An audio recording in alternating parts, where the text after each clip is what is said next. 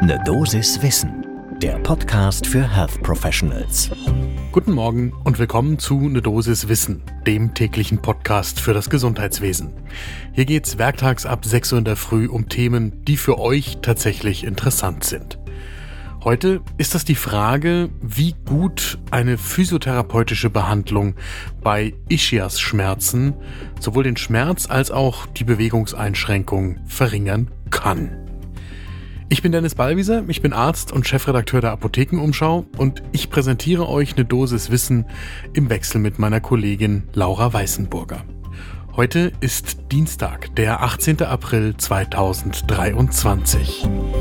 Ein Podcast von gesundheithören.de und Apothekenumschau Pro. Ja, Ischias-Schmerzen, das ist ja so eine sehr unscharfe, fast leinsprachliche Formulierung. Also alles, was quasi vom Rücken bis ins Bein wehtut. Das wird von vielen Menschen als Ischialgie oder Ischias-Schmerz zusammengefasst. Eine sehr heterogene Beschreibung. Wir haben für diese Folge mit Stefan Kroppenstedt gesprochen. Er ist Chefarzt an der Klinik für Wirbelsäulenchirurgie der Sana Kliniken Sommerfeld. Und er weist eben genau darauf hin, dass das ganz vielfältige Ursachen haben kann. Also einmal muskulär, vom Gelenk, tatsächlich von der Kompression der Nervenwurzel, also ein radikulärer Schmerz. Und das wäre dann auch der klassische Ischias-Schmerz, der eigentlich gemeint ist. Wobei man dann eben genau differenzieren muss. Also PatientInnen ist es natürlich immer freigestellt, alles Mögliche als Ischialgie zu bezeichnen oder als Ischias-Schmerz. Und dann geht es darum, dass man als Diagnostikerin auseinanderzuhalten versucht, wo kommt denn jetzt der Schmerz tatsächlich her? Und dann steht die Frage im Raum, was bringt eigentlich die von verschiedenen Leitlinien und auch im allgemeinen Kolleginnenkreis immer wieder empfohlene Physiotherapie bei dem Ischias-Schmerz. Jetzt muss ich zugeben, dass ich sowieso ein großer und teilweise recht unkritischer Fan der physiotherapeutischen Eingriffe bin. Also ich würde das fast immer empfehlen, aber ich muss auch zugeben, dass ich keinen echten Überblick darüber habe, wie die Evidenzlage dazu bisher so ist und deswegen lohnt eine neue Meta-Analyse aus dem European Spine Journal einen genauen Blick zum ersten Kaffee des Tages. Für diese Meta-Analyse, da hat Lucy Dove vom John Radcliffe Hospital in Oxford zusammen mit KollegInnen die verfügbaren Studien zusammengefasst. Jedenfalls die Studien, es waren dann 18 an der Zahl mit fast 2700 TeilnehmerInnen, die qualitativ ausreichend gut waren. Es sind randomisierte Studien, die physiotherapeutische Interventionen mit Kontrollinterventionen verglichen haben, und zwar bei PatientInnen mit entweder klinisch oder in der Bildgebung diagnostizierten Ischias-Beschwerden. Und die Endpunkte waren dann entweder der Schmerz oder die Bewegungseinschränkung oder beides. Teilweise war dabei etwas unklar, welche physiotherapeutischen Eingriffe denn genau in den Einzelstudien durchgeführt worden sind. Also das heißt, es geht wild durcheinander mit neurodynamischen Übungen, Dehnübungen, isometrischen Übungen, also Kraftübungen, bei denen die Muskeln angespannt werden, ohne dass es zur Bewegung kommt. Und die Kontrollinterventionen, die gingen von Spritzen bis zu operativen Eingriffen. Und damit zum Ergebnis der Meta-Analyse.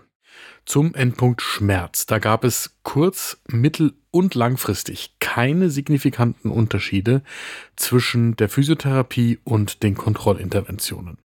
Und auch für den Endpunkt Bewegungseinschränkung gab es keine solchen Unterschiede. In einer Subgruppenanalyse von solchen Studien, die die Physiotherapie mit kleinen Interventionen, wie also einer Beratung oder der hausärztlichen Versorgung verglichen haben, da hat die Physiotherapie bei der langfristigen Schmerzreduktion etwas besser abgeschnitten. Und dann gibt es noch eine andere Subgruppenanalyse, die gezeigt hat, bei stärkeren Eingriffen, wie zum Beispiel also operativen Interventionen oder Bandscheiben und epiduralen Injektionen, da waren die Schmerzen mittelfristig und die Bewegungseinschränkungen kurz- oder mittelfristig deutlicher durch diese stärkeren Interventionen gelindert als durch die Physiotherapie. Deswegen kommen die AutorInnen dieser Meta-Analyse zum Schluss, dass es aktuell nicht genug Evidenz gibt, um eine Empfehlung zur Wirksamkeit physiotherapeutischer Interventionen bei der Ischialgie auszusprechen. Das ist so das maximal unbefriedigende Ergebnis, zu dem man in einer solchen Meta-Analyse kommen kann. Allerdings, und darauf weisen die AutorInnen eben auch hin, sind die Studien so unterschiedlich und haben ein so hohes oder unklares Risiko für einen Bias, dass man eigentlich fordern muss, dass überhaupt erstmal qualitativ hochwertige Studien durchgeführt werden. Wir haben Stefan Kroppenstedt von den Sana-Kliniken Sommerfeld nochmal um seine Einschätzung als Neurochirurg gebeten und er sagt, in der Praxis muss man darauf schauen, dass Physiotherapie nicht gleich Physiotherapie ist und dass auch die anderen Verfahren sehr unterschiedlich sind. Das geht eben von elektrischer Nervenstimulation über die viel besprochenen Spritzen bis hin zu den operativen Eingriffen. Und das ist eben genau der Grund, weshalb eine homogene Aussage bei so heterogenen Verfahren so schwierig ist. Es gibt bei den radikulären Beschwerden, also wenn entweder die Nervenwurzel durch einen Bandscheibenvorfall komprimiert wird oder es zu einer Verdickung von Bändern oder Knochen kommt, die den Spinalkanal einengen.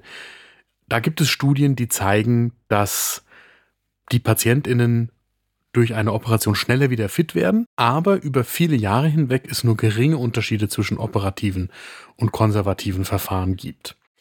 Und dass es andererseits bei der lumbalen Spinalkanalstenose so ist, dass die Operation der konservativen Therapie auch im langen zeitlichen Verlauf überlegen ist. Und schließlich kann man sagen, sagt Stefan Kroppenstedt, dass langfristig die konservativen Therapien da am besten sind, wenn es um die Übungen zur Stabilisierung der Rumpfmuskulatur geht oder um den Muskelaufbau und die Muskeldehnung. So, das ist also das, was man weiß. Und mehr als die verfügbaren Studien weiß natürlich auch Stefan Kroppenstedt dazu nicht aufgrund anderer Evidenz.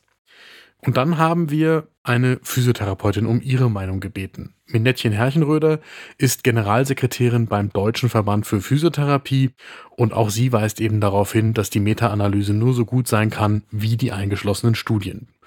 Und das wäre auch mein klares Fazit aus dieser folgenden Dosis Wissen. Es kann doch eigentlich nicht wahr sein, dass wir bei einem so wichtigen Gebiet wie der physiotherapeutischen Behandlung von so wahnsinnig vielen PatientInnen wie denjenigen mit Ischias-Beschwerden, und zwar dem gesamten Spektrum, also was auch immer sich dahinter verbirgt, dass wir da im Jahr 2023 so eine katastrophale Evidenzlage haben. Denn mal die ganzen invasiven Verfahren beiseite geschoben, ist ja die physiotherapeutische Versorgung dieser PatientInnen viel breitflächiger einzusetzen, viel zugänglicher für die meisten Menschen und das auch in ganz unterschiedlichen Gesundheitssystemen. Da sollte es doch ein dringendes Interesse sein, hier die Daten so zu schaffen, dass wir auch klare Aussagen dazu treffen können, bei welcher Schmerzursache welche physiotherapeutische Anwendung die richtige ist, die einen Erfolg verspricht und wie das im Vergleich zu invasiveren Maßnahmen dasteht. Also, da lässt sich ein Auftrag daraus formulieren. Das war eine Dosis Wissen für heute. Die nächste Folge gibt es morgen ab 6 Uhr in der Früh. Und bis dahin empfehle ich euch die gerade heute veröffentlichte neue Folge von Frau Doktor übernehmen Sie.